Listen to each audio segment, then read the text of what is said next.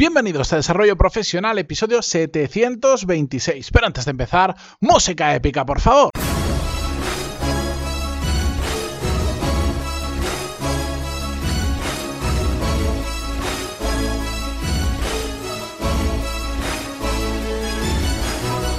Buenos días a todos y bienvenidos un martes más a Desarrollo Profesional, el podcast donde hablamos sobre todas las técnicas, habilidades, estrategias y trucos necesarios para mejorar cada día en nuestro trabajo. Bien, en el episodio de hoy vamos a hablar sobre un tema que normalmente no sé por qué no se habla cuando nos referimos a entrevistas de trabajo. Ya sabéis que ayer hicimos un episodio respondiendo algunas preguntas vuestras, que no es la primera vez que lo hacemos. En el episodio de ayer tenéis referencia a otras veces donde hemos respondido preguntas sobre entrevistas de trabajo, pero hoy lo que voy a hablar es diferente a aquello que ya hemos respondido en el pasado y os voy a dar un enfoque eh, que os puede ayudar mucho a encontrar encontrar un buen trabajo.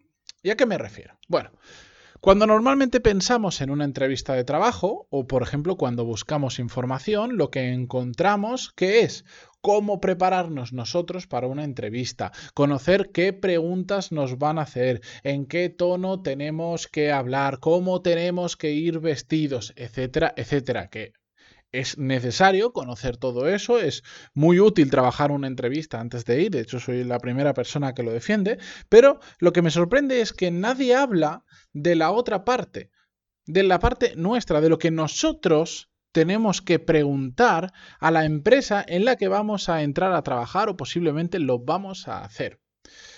Entenderéis fácilmente si me conocéis después de tantos episodios por qué planteo esto.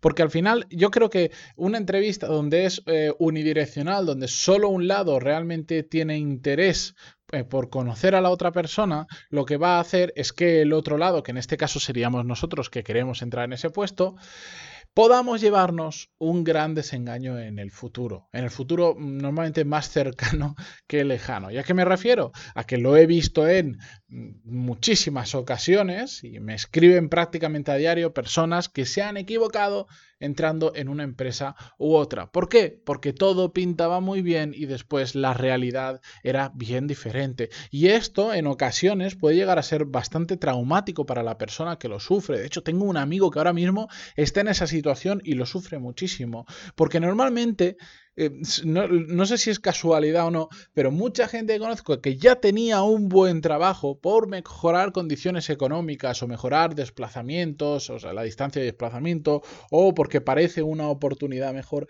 se cambian y llegan a una empresa que de repente se dan cuenta que detestan, que el trabajo no era lo que le habían prometido, que el jefe no era como él creía que era, o que no todo era tan bonito. ¿Por qué?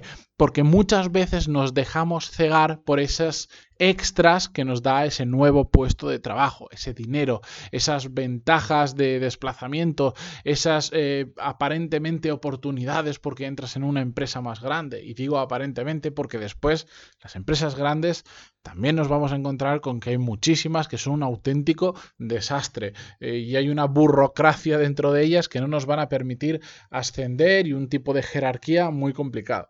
Entonces, yo lo que quiero contaros hoy, más que deciros, oye, estas son las preguntas que tenéis que hacer a vuestro entrevistador, porque eso no tiene sentido, porque eso sería demasiado genérico y no valdría para la cantidad de casos diferentes que hay. Lo que os quiero alentar y lo que os quiero mm, mostrar en este episodio es que em, tenéis que intentar sacar toda la información que podáis para saber si estáis entrando, si al final hay un acuerdo, en la empresa que realmente os va a gustar invertir 8 o 10 horas al día durante 5 mm, o 6 días a la semana durante probablemente unos cuantos años. De eso se trata. No se trata simplemente de cegarnos y decir es que voy a ganar un 20% más y además me dan tickets restaurant y además me dan esto o lo otro y es una gran empresa que tiene un gran nombre. Que todo eso está bien, que todo eso es necesario. Por supuesto, mm, trabajamos por dinero, entonces si, si podemos conseguir más con las mismas horas, pues oye, mejor que mejor. Pero no es lo único que tenemos que mirar. Y una entrevista de trabajo es el momento ideal para entender cómo funciona la empresa. Normalmente, no suele haber una única entrevista de trabajo. Si vas pasando el proceso, pues sueles tener una primera entrevista telefónica, después te hacen ir en persona. Si la empresa es más o menos grande, pues primero pasas por la persona de recursos humanos, después sueles pasar por el que sería tu jefe y en ocasiones pasas por otro nivel más, que digamos el jefe superior, que te quiere conocer, quiere ver, pero no sería la persona con la que trabajas. Lo bueno de esos procesos donde interviene tanta gente y aunque sean pesados, porque te hacen ir tres, cuatro veces para contar prácticamente lo mismo, es que puedes conocer muchos puntos de vista diferentes de la empresa. Y sobre todo puedes conocer al que va a ser tu jefe, que esto es extremadamente importante. Un muy buen trabajo se puede convertir en un infierno si tenemos un mal jefe. O no que sea un mal jefe, simplemente una persona, o bien tu jefe, o bien compañeros con los que simplemente no te llevas por tipo de carácter, por forma de hacer las cosas. Yo me imagino, si a mí me metieran a trabajar, bueno, si yo me metiera a trabajar con un equipo que va mm, arrastrando los pies porque están acostumbrados a trabajar muy lento, pues son de los que se quejan todo el día, son de los que solo saben poner excusas y además se pasan el día interrumpiéndote, bueno, a mí es como si me estáis cavando una, una tumba en vida, ¿me entendéis? Bueno, pues tenemos que aprovechar muy bien las entrevistas para saber con quién vamos a trabajar, cómo es la empresa. Y todo esto lo podemos ir desglosando hasta el nivel de cosas que a nosotros eh, nos preocupen os pongo ejemplos, eh, lo que yo buscaría si tuviera que pasar a un proceso de selección. Preguntaría qué tipo de horarios se utilizan. Preguntaría si es compatible que pudiera trabajar ahí y hacer otras cosas. Porque, bueno, eh, si fuese ahora mismo, por supuesto, tendría que ser compatible con, mi proyecto principal, con mi negocio principal, que es pantaloni.es, este podcast, los cursos, eh, con sesiones de consultoría, etc. Em, pero además, pues bueno, pues igual a eso algún día se acaba o algún día decido que no quiero continuar o lo que sea, pero yo siempre voy a tener cosas dando vuelta en mi cabeza y voy a siempre querer hacer algo más que un trabajo per se. Entonces necesitaría que fuera compatible. Me gustaría saber también en cuanto al horario si hay flexibilidad. Si no hay flexibilidad, si hay turno partido, no hay turno... Es decir, al final, cuántas horas de mi vida y en qué forma voy a dedicarle a ese trabajo. No es lo mismo trabajar ocho horas seguidas, empezando muy pronto por la mañana, que sería lo que a mí me gustaría, que hacer cuatro horas por la mañana, dos horas y cuatro horas por la tarde. Eso para mí sería, pues, ponerme una tumba, eh, acabar mi tumba en vida. ¿De acuerdo? Bueno, esas serían algunas cosas que preguntaría, pero también diría, em, quiero conocer a quién va a ser mi jefe. No sé si va a estar dentro de este proceso de selección, pero me encantaría poder conocer a quién va a ser mi jefe para saber si somos compatibles, si nos entendemos, si hay, si hay química, si estamos alineados.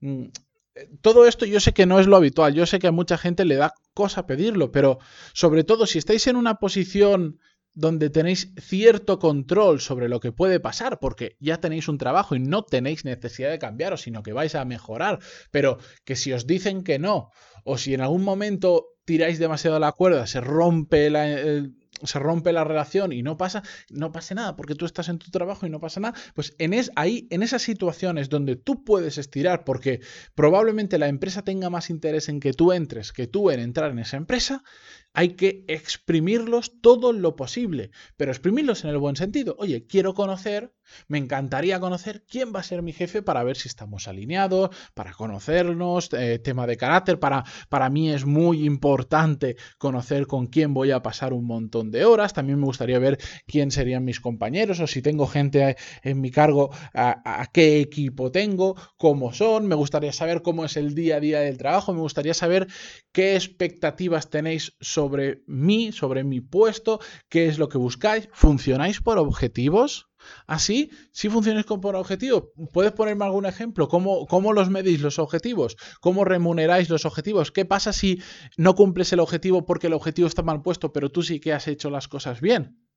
¿Me entendéis hasta qué punto se puede llegar a profundizar en una entrevista de trabajo para saber cómo funcionan? Hace no mucho, será cosa de un mes, traje el caso de un oyente que eh, estaba en proceso de cambio y y cuatro de los trabajos que había cogido los había rechazado básicamente porque durante el proceso de selección se animó a hacer todo este tipo de preguntas y fue descubriendo cosas que le gustaban más y cosas que le gustaban menos de las empresas por las que estaba postulando. Y al final se dio cuenta, varias de ellas, de esas cuatro, creo que dos las descartó directamente, recuerdo, no recuerdo exactamente de memoria, pero por el jefe. Porque cuando vio cómo funcionaba la empresa y cómo funcionaba el que sería su jefe, salió huyendo de allí. Dijo, no me merece absolutamente nada la pena por más que me paguen, por más que tenga ganas de cambiar de trabajo. Por eso, tenemos que ser conscientes. Yo sé que, como siempre lo digo y lo quiero matizar y sé que soy repetitivo, pero es importante, mm, hay una ocasiones en las que esto no se puede hacer, que no puedes elegir. Tienes una necesidad económica, tienes una necesidad emocional de volver al trabajo o de cambiar de trabajo y salir de donde estás. Yo lo entiendo. Entonces, ahí, pues igual tenemos que aceptar cosas que no estamos dispuestos a, no estaríamos dispuestos a aceptar en otras ocasiones. Genial, pero siempre que podáis, tenéis que sacar toda la información posible en una entrevista de trabajo. No necesariamente se trata de ir ahí eh, con un cuchillo a, como si fueses a la guerra a pelear. No, dentro de una conversación normal, mm, en muchas entrevistas de trabajo, las, las personas que realmente hacen bien los procesos de selección, ellos mismos te preguntan. A mí me ha pasado, me han preguntado, oye, ¿qué te gustaría conocer de la empresa? ¿Qué te gustaría saber? ¿Tienes alguna pregunta? ¿Hay algo que nos estemos dejando? Bueno, claro, a mí me preguntas eso y, a la pobre persona que tengo delante la, voy a machacar en el buen sentido porque sí, tengo muchas preguntas y, alguna que otra hasta exigencia edulcorada en un tono muy suave para que no parezca una exigencia, pero algo que realmente me interesa saber. Pero sin llegar a ese punto, Oye, preguntad vosotros también. Al final es una comunicación entre dos personas.